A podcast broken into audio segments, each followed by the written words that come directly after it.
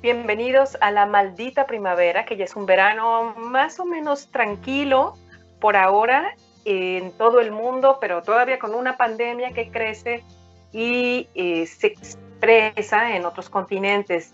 Yo soy Ana Valenzuela de las Científicas Malditas desde Bruselas y los saludo y las saludo y saludo a mi amiga Avi, Abigail Jiménez en Barcelona. Hola, hola Avi, ¿cómo estás? Ah, ¿qué tal? Contenta aquí que por fin hay sol. Bien, así que nuestro eh, programa va a salir como un poco más energetizado, más con más este calor.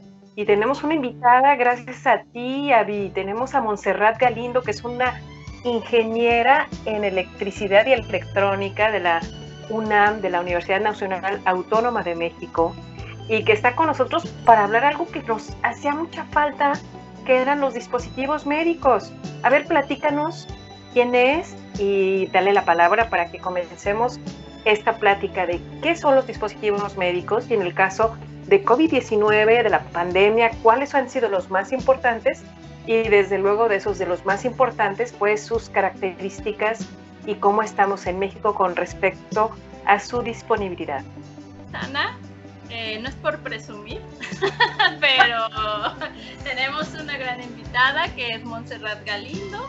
Como bien dices, ella es ingeniera, egresada, es orgullosamente UNAM y Puma de corazón. Estudió la carrera de Ingeniería Eléctrica y Electrónica eh, con módulo en biomédica y desde que egresó prácticamente pues ha estado eh, involucrada en este sector. Actualmente es gerente de acceso al mercado de 3M México. Ella sí, porque han surgido tantos que, que ahora se ponen el nombre que bueno, ya nos contará. En la División de Cuidados de la Salud es titular del Comité de Acceso en la Asociación Mexicana de Dispositivos Médicos Innovadores de la MIT eh, del 2019 al 2021 titular del grupo de abasto de la Asociación Mexicana de Dispositivos Médicos Innovadores, también del 2019 al 2021, vicepresidenta de Educación del Sector Salud de la mesa directiva de Cani, Canifarma del 2020 al 2021 y representante de acceso en la Cámara Nacional de la Industria Farmacéutica de Canifarma y vicepresidenta de Abasto eh, de la mesa directiva también de Canifarma del 2017 al 2019. Tiene un diplomado ejecutivo de alto desempeño en el Instituto Tecnológico de Estudios Superiores de Monterrey y un diplomado de mercadotecnia también en la misma institución. ¿Cómo les quedó el ojo? No, muy bien, pues te damos la bienvenida, Montserrat Galindo, ingeniera, colega nuestra de Mujeres en Ciencia, pero Mujeres en tecnología y sobre todo en ingeniería relacionada eh, con aspectos biomédicos. Y esto de los dispositivos médicos llevan toda una serie de pruebas y de evaluaciones que también eh, forman parte de la industria farma o farmacéutica. Acá en Europa se cuidan o se, también se evalúan como si fuera un clinical trial, como un ensayo eh, clínico. Te dejo la palabra y bueno, pues gracias por aceptar esta invitación. Bienvenida la maldita. Muchas gracias, no, al contrario, es un placer de verdad eh, estar con mujeres tan exitosas y que me tomen en cuenta, les agradezco de antemano, este, e, es un honor para mí participar. Y bueno, tengo que empezar haciendo un disclosure sobre que esta reunión la hago de manera personal y a título personal, eh, es parte de, este medio, pero la verdad es que muy orgullosa de poder aportar algo y más, como bien dicen, cuando eh, los dispositivos médicos están tomando el lugar que les corresponde por naturaleza, pero lo tuvieron que hacer de una manera muy radical bajo una situación que nos está pegando en todo el mundo, ¿no? Entonces, eh, pues bueno, les cuento, yo llevo ya más de 20 años trabajando médicos en empresas transnacionales como Covidian, que hoy es parte de Medtronic, y Ospira, que hoy es parte de Pfizer, se, hizo un spin-off con Pfizer. Entonces, yo me he desarrollado en este medio de dispositivos médicos y la verdad es que hoy ante la situación que estamos viviendo, me enorgullece, me preocupa, es un fenómeno apasionantemente eh, raro el que estamos viviendo, pero también donde los dispositivos médicos y los ingenieros biomédicos están tomando el lugar relevante que siempre debieron tener. Voy a empezar por el principio. Eh, un dispositivo médico es un aparato, un utensilio, un implante, un agente de diagnóstico o incluso un software ya se considera un dispositivo médico, este, que para el funcionamiento necesita, se funciona sobre los seres humanos, ¿no? Y pasa algo muy curioso y vamos a empezar desde aquí. Eh, esta descripción la tiene la Organización Mundial de la Salud sobre dispositivos médicos. Pero, por ejemplo, en México, la Ley General de Salud no hace la diferencia sobre dispositivos médicos. Habla de farmacéuticos y otros insumos para la salud. Entonces, desde ahí el posicionamiento de los dispositivos médicos es algo muy interesante porque hay muchas diferencias y se confunde mucho cuando hablamos de salud, pensar en farma y confundir el dispositivo médico o pensar que el dispositivo médico forma parte de farma cuando tienen diferencias muy, muy grandes, ¿no? Eh, te voy a platicar un poquito de estas diferencias, creo que es importante conocerlas. Eh, antes que nada, si tú ves el ciclo de la salud, ¿no? Vamos a dividirlo en pasos. Es la prevención, el diagnóstico, el tratamiento de, una enfermedad per se, eh, el monitoreo, las complicaciones. Puedes encontrar dispositivos médicos en todo este paso, ¿no? ¿Cómo haces un diagnóstico? Con un estetoscopio o con una prueba de sangre, ¿no? Por medio de dispositivos médicos.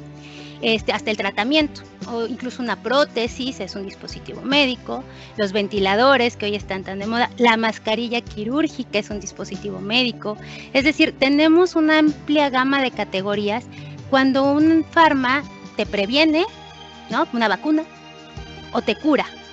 Entonces, nosotros tenemos toda esta gama en dispositivos médicos, todos estos pasos los cubrimos este, con dispositivos médicos. Ahora, una pregunta, ¿un marcapasos es un dispositivo médico? Es un dispositivo médico, sí. Y ahí entra la complejidad de los dispositivos médicos, Ana, te quiero contar, porque empieza desde una batelenguas es un dispositivo médico y tiene que cumplir con ciertas características para que sea un dispositivo médico, hasta una resonancia magnética o un ventilador que tiene grandes complejidades. Entonces, eh, su categorización es también muy complicada porque puedes tener eh, lo por riesgo, ¿no? Eh, eh, la COFEPRIS, que es nuestra agencia sanitaria, los cataloga por riesgo, los puedes tener por tratamiento, ¿no? Hay, GRDs o hay grupos de dispositivos que se tratan por tratamiento. los puedes, tiene diversas categorizaciones y eso lo hace tan complejo. O sea, puedes tener un producto muy grande que es de clasificación de riesgo muy pequeña o un producto muy pequeño que tiene una categoría de riesgo muy grande. Entonces, es un eh, tema apasionante, pero además hay otra cosa. Hay dispositivos que aquí te va a hacer clic con la situación que estamos viviendo hoy en día, que pueden tener un uso quirúrgico médico, pero también ser de uso para la población como es el tema de las mascarillas, ¿no? Quirúrgicas o los respiradores N95. ¿Cuál es la diferencia? El registro sanitario, que es un papel o un documento que cubre muchas características clínicas técnicas y que nuestra agencia sanitaria COFEPRIS nos dice, esto lo pueden usar los médicos y cuando es para uso público tiene otras características y esto lo puede usar el público en general. Y hoy la verdad es que en la calle vemos de todo, todo de todo y cuando la COFEPRIS o nuestra agencia sanitaria cuida mucho el tema de seguridad y eficacia, ¿no? Ese es su gran objetivo de seguridad. Un poco aquí porque creo que estás tocando un punto importante y que además eh, genera bastante confusión porque incluso eh, dentro del medio científico, pues sabemos muchos que no estamos relacionados con la ciencia de la salud, ¿no? O sea, como para decir, no porque tengas un doctorado sabes de todo, eso es un gran error. Entonces, eh, o cualquier tipo de estudio, ¿no? O sea, por eso hay especializaciones. Entonces, a, mucha gente al principio de la pandemia le daba mm, pena y aún reconocer que no sabíamos usar adecuadamente un cubrebocas o una mascarilla, ¿no? Sea quirúrgica, o sea, de tela o de, sea de, la, que sea. Y por ejemplo, había un video eh, que estuvo haciéndose viral de que el presidente de Venezuela no se la sabía poner, ¿no? Y dice, pues es muy fácil y se la intenta poner y se le sale una oreja y, se le cae por el otro lado. Sí, sí, y así, y era en, cadena nacional, ¿no? Entonces, y, o sea, no es que sea tonto per se, sino que realmente eh, parece una cosa obvia, pero en realidad pues no, no, no, lo sabemos usar porque no habíamos tenido la necesidad y en, y en realidad estaba pues y está, ¿no? Em, hasta el momento y mientras la evidencia no diga lo contrario, pues eh, condicionado a ciertas, em, a ciertas situaciones o a ciertos ambientes el uso y recomendación de los dispositivos que nos estás explicando, incluido el cubrebocas, o los respiradores en ese caso, ¿no? Y entonces también eh, otra de las dudas que, que, han llegado mucho, o que a mí me han llegado mucho, por ejemplo, además de cómo usarlo, el adecuado eh, manejo de, del cubrebocas, cómo te lo debes de poner, con qué, eh, con qué cuidados debes de, de, tomar en cuenta y tal. Además, el cómo usar y cuánto tiempo usar los respiradores, ¿no? Que a pesar de que también hay buenas alianzas, ¿no? Que, que tú también eh, nos has permitido hacer con otras personas como David, ahí va el gol, que se ha pues dedicado el doble de su tiempo casi o gratuitamente en realidad, ¿no? También hacer mucha difusión del uso correcto de estos dispositivos, pero que incluso también ah, provocó este, eh, este fake de, de que eh, provocaba la respiración de dióxido de carbono y, tal, el, exceso del uso de, las mascarillas o de los respiradores. Y sí que es verdad que, por ejemplo, hay gente que, reporta que tiene dolor de cabeza porque los usan más de cuatro horas o los usan mal puestos, sobre todo los respiradores, más que la mascarilla, y los vuelven a reutilizar cuando no son reutilizables. Entonces, esto es como muy importante que no es solo el hecho de, ay, pues póntelo y ya, y ya está, ¿no? Es más importante usarlo de manera correcta y cuando toca que traerlo así, hasta había gente que, que, me pareció impresionante, ¿no? Que estaba durmiendo con el cubrebocas. Sí, sin duda, sí, sin duda, bueno, pues es un fenómeno que nos tomó por sorpresa a todos y que nunca creíamos que nos íbamos a ver en la necesidad de, de usar algo que aparentemente es lo más sencillo del mundo, ¿no? Y eso pasa mucho con los dispositivos. Sí, efectivamente hay un, protocolo para uso de mascarillas quirúrgicas. Efectivamente hay un protocolo para revisar eh, cuánto tiempo está eh, eh, activo o no activo el filtro que, contienen los respiradores. Es decir, lo que te quiero decir de una manera muy fácil es por eso es la importancia del fabricante y de seguir las instrucciones y de no pensar que todos somos expertos en dispositivos médicos. Este, hay que escuchar, hay muchísimas fuentes confiables, que es la FDA, este, eh, fuentes que realmente tienen y conocen sobre dispositivos médicos y que están haciendo un esfuerzo por eh, informar a la gente que no tiene por qué ser experto en esto, eh, de cómo usarlo y, no nada más escuchar de lo que escucho lo hago, ¿no? Porque el riesgo muchas veces sale más caro el riesgo y, el evento adverso que el propio, que el propio uso del dispositivo médico. Y, voy a unir un poco eh, los datos aquí, más bien este, los puntos clave, porque justamente se une a otra área de experiencia mía que tiene que ver con economía de la salud y con salud basada en valor. Y, y se une mucho porque no estamos viendo a veces que un dispositivo médico tiene un tema que es la tecnovigilancia. La tecnovigilancia son los posibles efectos adversos que puede tener un paciente y hoy que todos estamos usando este cubrebocas o mascarillas o respiradores, todos somos pacientes que puede ocasionar el mal uso del dispositivo médico, ¿no? como bien dices, probablemente la gente se, se, mareaba, pero porque le bajaba la saturación de oxígeno de tanto uso, ¿no? O sea, también del cuerpo, tápate la nariz un rato y baja tu saturación. Déjame decirte algo. En, en farma hay farmacovigilancia. Farmacovigilancia. Y eh, médicos hay tecnovigilancia. No lo olviden. Correcto. Correcto Correcto. Y es, es el mismo fin, que es eh, cuidar y procurar que un eh, bien no provoque un evento adverso o un posible evento adverso. Eh, para dispositivos médicos se habla de tecnovigilancia y para farma se habla de farmacovigilancia, es correcto. Sí, dijiste algo muy importante, ¿no? Que no tenemos por qué ser expertos, y es verdad, pero tampoco tenemos por qué creernos expertos. O sea, este tema de los opinadores de Facebook, ¿no? Es, es, o sea, se vuelve trascendente a raíz de la pandemia porque no es lo mismo que yo sea el típico tío de los eh, partidos del domingo que, que lo sé todo, ¿no? Pero, pero ya en un tema de salud a nivel mundial, como bien dijiste al principio, pues ya no puedes ir así porque mm, si no sabes, puedes provocar un, conflicto grande porque eso, ese fenómeno que todavía hoy por hoy no se sabe exactamente cómo funciona, pero esa chispa de una tontería que a lo mejor dijiste por ser el, que luce más en la reunión, de repente se vuelve viral y entonces genera un problema grave, ¿no?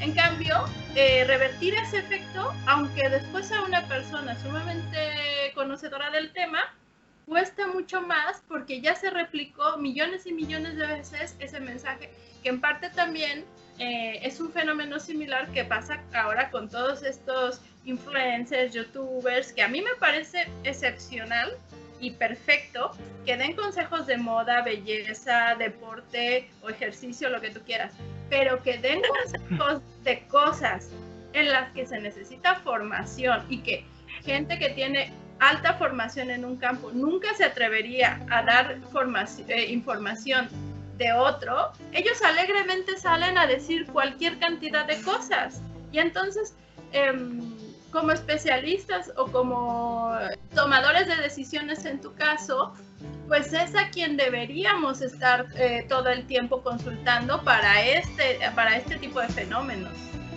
Oye, Montserrat, Mira, entonces Sí, si, tú, si tú ves esta, esto de la maldita primavera, tiene este objetivo de llevar información de profesionales, de expertos, expertas, estamos entre mujeres solamente, entonces para que la gente dé un clic y sepa la información.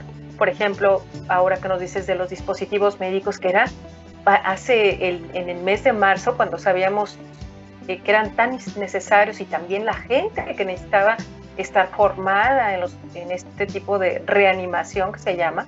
Lo dijeron en Francia, ¿eh? el problema no es que no tengamos eh, o, si tengamos ventiladores eh, que le llaman ellos, sino que no hay toda la gente capacitada para ello. Entonces te dejamos ah, que nos justo con los este, ventiladores. Este, este punto, este punto es clave, Ana, en un tema de dispositivos médicos. Dentro de las diferencias entre un fármaco y un dispositivo médico, hay dos muy, muy importantes. Uno es el ciclo de vida. Pasa lo que con los celulares. Lo que en diciembre era el top of mind de la gente de, de tecnología en celulares, hoy ya es otro, ya pasó de moda en el campo de los dispositivos médicos estamos a esa velocidad. O sea, ya ahorita una actualización de software, ya ahorita un cambio de pantalla táctil por una tecla, ya esa evolución va más rápido que los procesos per se de, adquisición de tecnología de los países. Eh, y, son dos puntos los que quiero tratar. Este, porque el mapa de acceso de tecnología hacia un paciente en México tarda aproximadamente cuatro años. Desde que llega una tecnología nueva a México, pasa por COFEPRIS para su registro sanitario, esos son más o menos un año. En venta en gobierno se necesita ir al Consejo de Salubridad General para obtener una clave hoy compendio de insumos para la salud eh, y después que se dé presupuesto para comprar, el promedio de acceso y de adquisición de tecnología para que llegue un paciente es de cuatro años. Cuando llega ya salió la nueva versión. Así es. Y entonces ya, ya nunca llega la última tecnología al paciente, ¿no? Pero además hay, otro, hay otro punto clave que lo tocaste, que es la capacitación al profesional de la salud. Nosotros como fabricantes de dispositivos médicos siempre vamos de la mano y tenemos un tema de capacitar al profesional de la salud para el uso adecuado del dispositivo médico. Ya ves, llámese ventilador, llámese mascarilla, cómo se pone, ¿no? El fabricante es el que da, llámese instructivos en español, mantenimientos preventivos, mantenimientos correctivos, cosa que no necesita un, fármaco. Es decir, nos complementamos, ¿eh? No, no, de ninguna manera quiero eh, decir que es más fácil, ¿no? Tiene su complejidad y tiene su ciencia. No soy experta en ello, pero nos complementamos, ¿no? Ya hay dispositivos médicos pre-llenos, prellenados con fármacos, ¿no? Entonces, somos un complemento pero, pero, nosotros tenemos nuestra complejidad y en eso es en lo que me quiero enfocar. Entonces, hoy, por ejemplo, en esto que veo yo que entiendo que ante el desabasto y ante la urgencia y la necesidad, porque además el profesional de la salud es hoy el que está en mayor riesgo, ¿no? El profesional de la salud es el que no tiene insumos, el que no tiene cómo, y yo la verdad es que eh, eh, pues daría lo que fuera por poderles decir, ten, aquí está, pero es un tema mundial y también un tema de oferta y demanda, un fenómeno también de oferta y demanda. Eh, pero este, este tema que hoy en México nos llegan aviones con tecnología que no conocemos. Yo honestamente creo que ahí los ingenieros biomédicos están haciendo un gran trabajo porque han tenido que aprender sobre la marcha, pero es tecnología que hoy no que, hoy desconocen, es porque no creas que por saber usar un ventilador sabes usar todos cada marca tiene sus particularidades y lo vemos en las mascarillas quirúrgicas y en los respiradores, ¿no? Cada uno tiene su, diferencia, por más sencillo que parezca. Entonces, creo que, que estamos ante un gran reto. Yo la verdad es que todavía no sé cómo haya sido el, el trato o si incluso consideraron esto que te menciono, ¿no? Mantenimientos preventivos, mantenimientos correctivos, eh, instructivos en idioma, porque la, no toda la población mexicana habla otro idioma fuera del español, eh, consumibles, eh, es decir, todos estos fenómenos a los que calidad, seguridad y eficacia, costo-efectividad, todos estos fenómenos a los que nos hemos enfrentado todos estos años como dispositivos médicos, la verdad es que estoy muy atenta en ver cómo se desarrolla el tema. Quiero ser muy positiva y quiero pensar que de la mejor manera, y si no, nosotros estaremos ahí para respaldar como industria, pero, pero la verdad es que sí creo que hay mucho desconocimiento todavía del dispositivo médico como concepto. a todos los niveles, a todos. Oye, este, nada más para comentar algo aquí sobre los tiempos que la gente debe saber.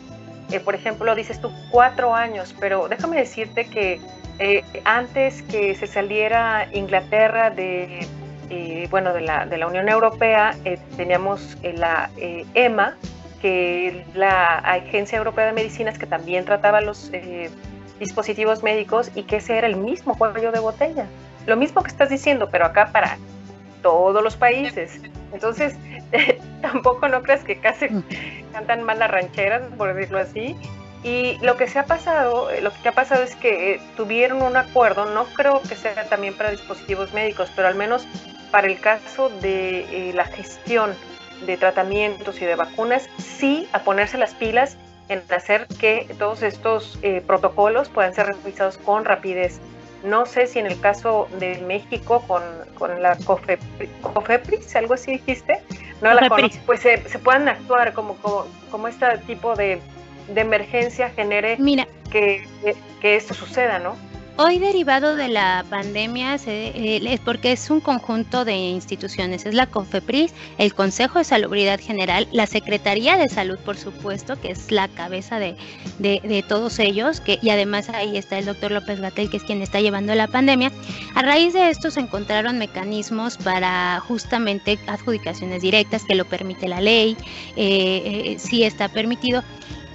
Nuestra preocupación más bien es que la excepción se vuelva la regla una vez que pase la pandemia, porque como te digo, entendemos ahorita no hay, es un tema de producción, no es que no queremos, es que no se puede producir a la velocidad que esto lo requirió, pero se están haciendo esfuerzos de otra manera.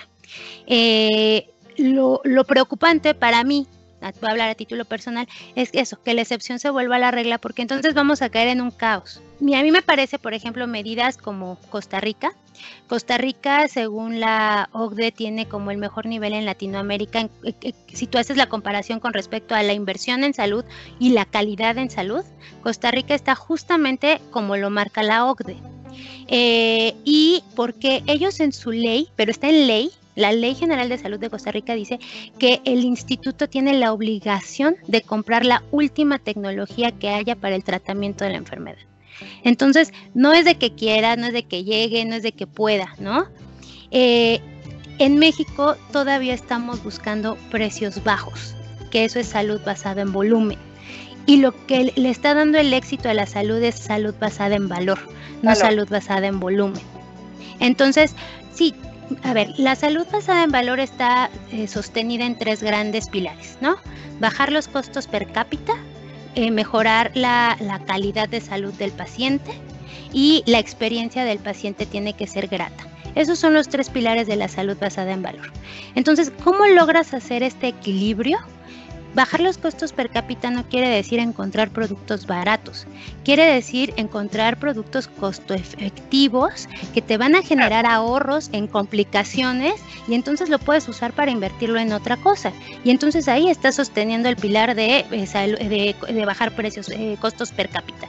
A su vez, al usar la última tecnología, el paciente va a ser menos lastimado, a veces hasta en una aguja. ¿Cuántas veces no cuando te canalizan se rompe la aguja, se rompe la aguja, se rompe la aguja y el pobre paciente ya tiene todas las manos por el hecho de no comprar una aguja un poco más cara? Al final te gastaste en cuatro en lugar de una de buena calidad, ¿no? Déjame que te interrumpa porque además de, o sea, eso es, digamos, hablando en el ideal de que son eh, marcas de menor o mayor calidad, ¿no? Que ya la marca eh, hace el la de, toma la decisión de en qué invierte, si más en marketing o en eh, la calidad del producto, whatever.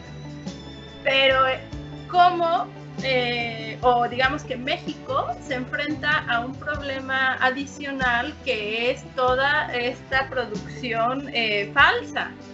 ¿no? De, de, dispositivos que otra vez van desde las mascarillas hasta otro, los oxímetros que ahora los están usando mucho en México y tal. ¿Cómo distingues? Hay veces que es muy obvio, ¿no? Del, aspecto del, producto, ya te da a sospechar que este producto no es bueno, pero sobre todo ahora que se está, por la misma pandemia, eh, incentivando eh, o activando el comercio por eh, internet y por redes sociales, ¿cómo puedes darte cuenta que ese producto efectivamente es de, de bueno, que está no solo avalado, sino que además pues es una calidad suficientemente buena, digámoslo así, para lo que requieres. Mira, eh, el registro sanitario es un buen filtro. O sea, si, si vas a hacer una compra para abastecer a otro, pide el registro sanitario, este, pide el certificado de calidad, porque un fabricante debe de tenerlo. O sea, si está avalado, lo deben de tener. Eh, también te puedo decir que hemos encontrado falsificaciones de todo tipo, desde documentos hasta teléfonos, hasta sitios web, ¿no? O sea, también es un tema de, de mercado ilegal. El, tristemente, y lo mencionaba en un principio, este fenómeno es un fenómeno social, es un fenómeno de salud pública, es un fenómeno de política pública, este, eh, eh, pues el oportunismo también de la gente no se ha dejado esperar, ¿no? Es tristemente, eh, todos somos expertos ahora en dispositivos médicos y en cuidar la calidad, los procesos, etcétera. Entonces, eh, sí, definitivamente el primer punto es el aspecto. Eh, entre más información puedas conseguir, mejor, pero sobre todo tratan de comprar en lugares que son dedicados a eso, ¿no? Eh, con un distribuidor autorizado en farmacias que se encargan de vender ese tipo de productos y que tienen los permisos para hacerlos y no en redes, no por WhatsApp, no porque a veces el riesgo es mucho o incluso la estafa, ¿no? Muchas veces hacen eh, compras y nunca llega el producto o te llega una cosa por otra, como en todo, como en todas las compras que puedes hacer por internet, pero mejor buscar sitios autorizados. Oye, Montserrat, ¿lo que ibas a decir? ¿Qué, Abby? Bueno, rápido, ¿no? Hacer pues un llamado a la conciencia social que nos gusta hacer en este programa.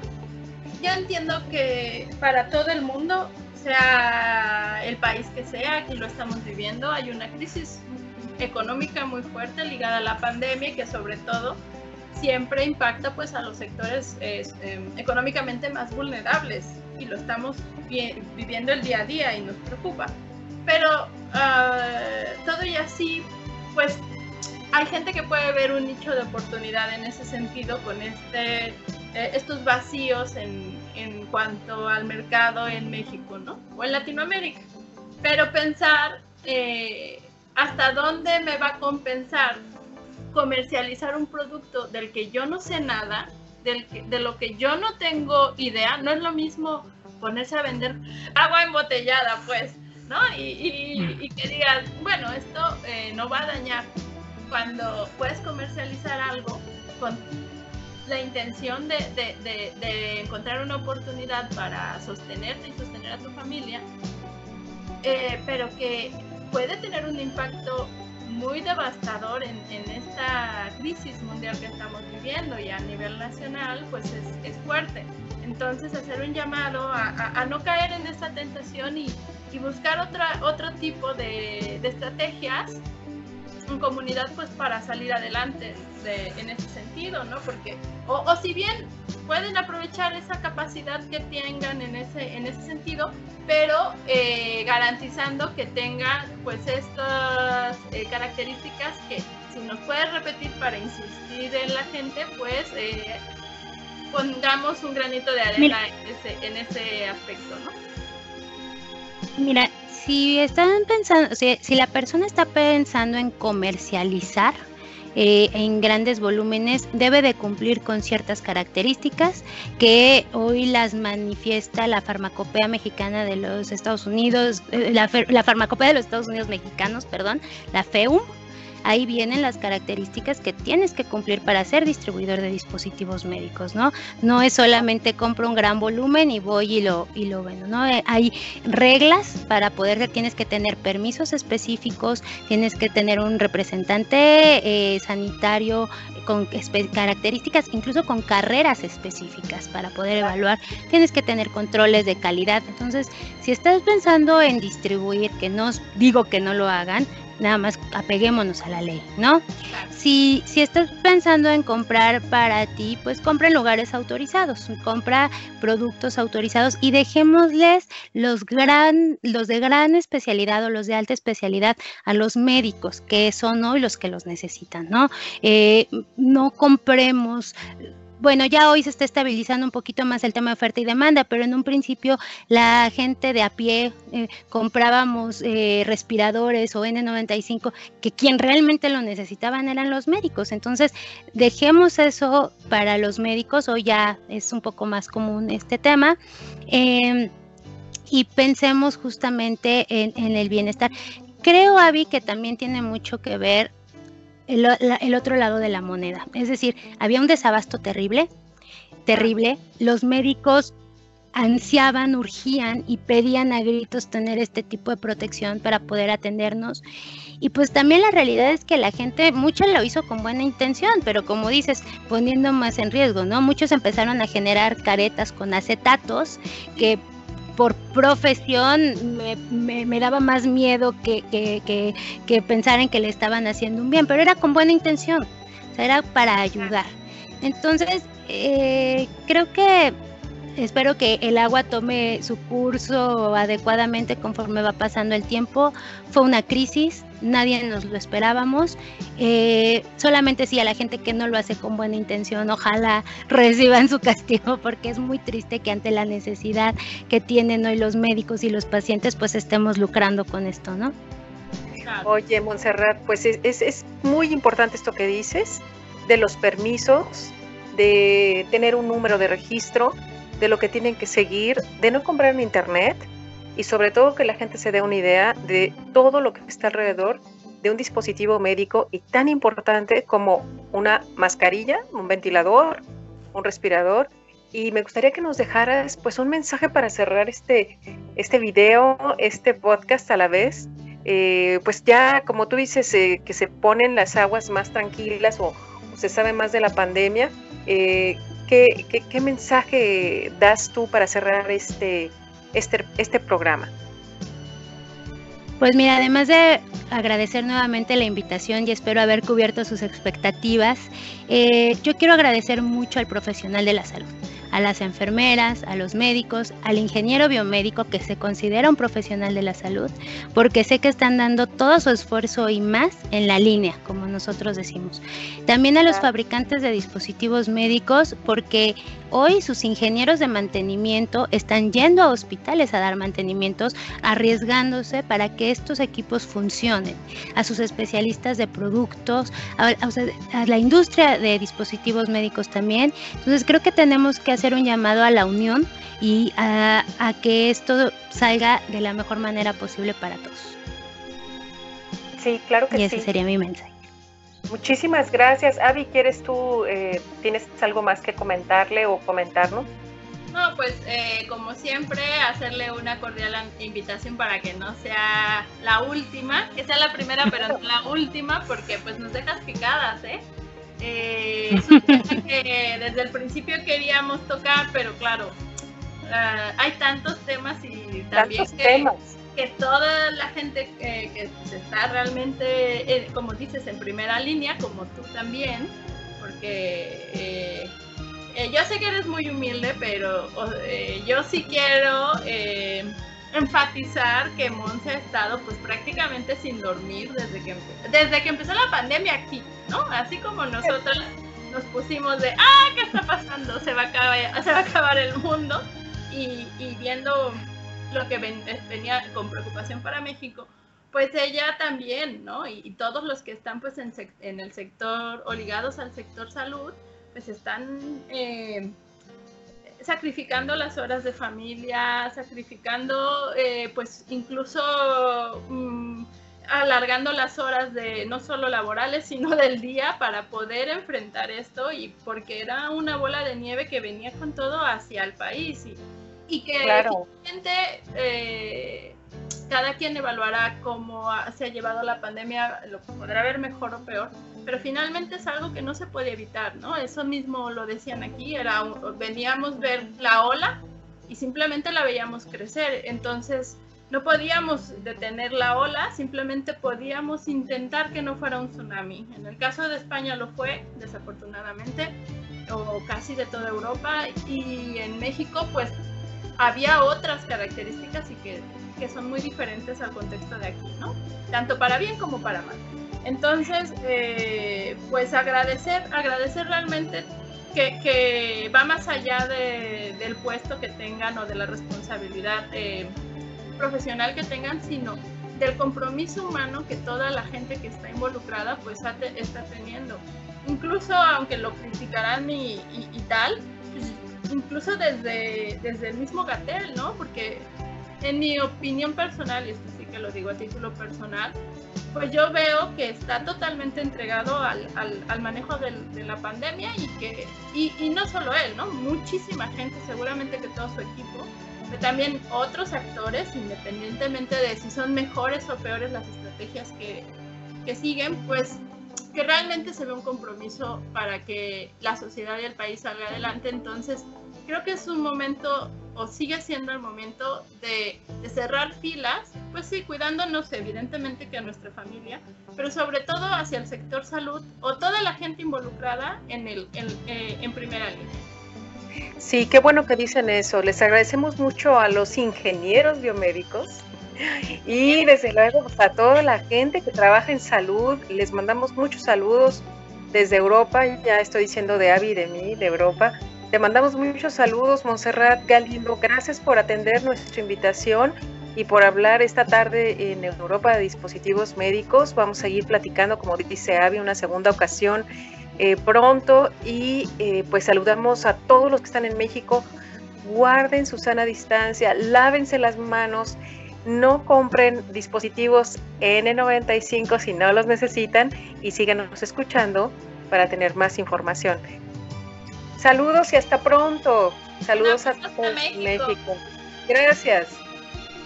Gracias.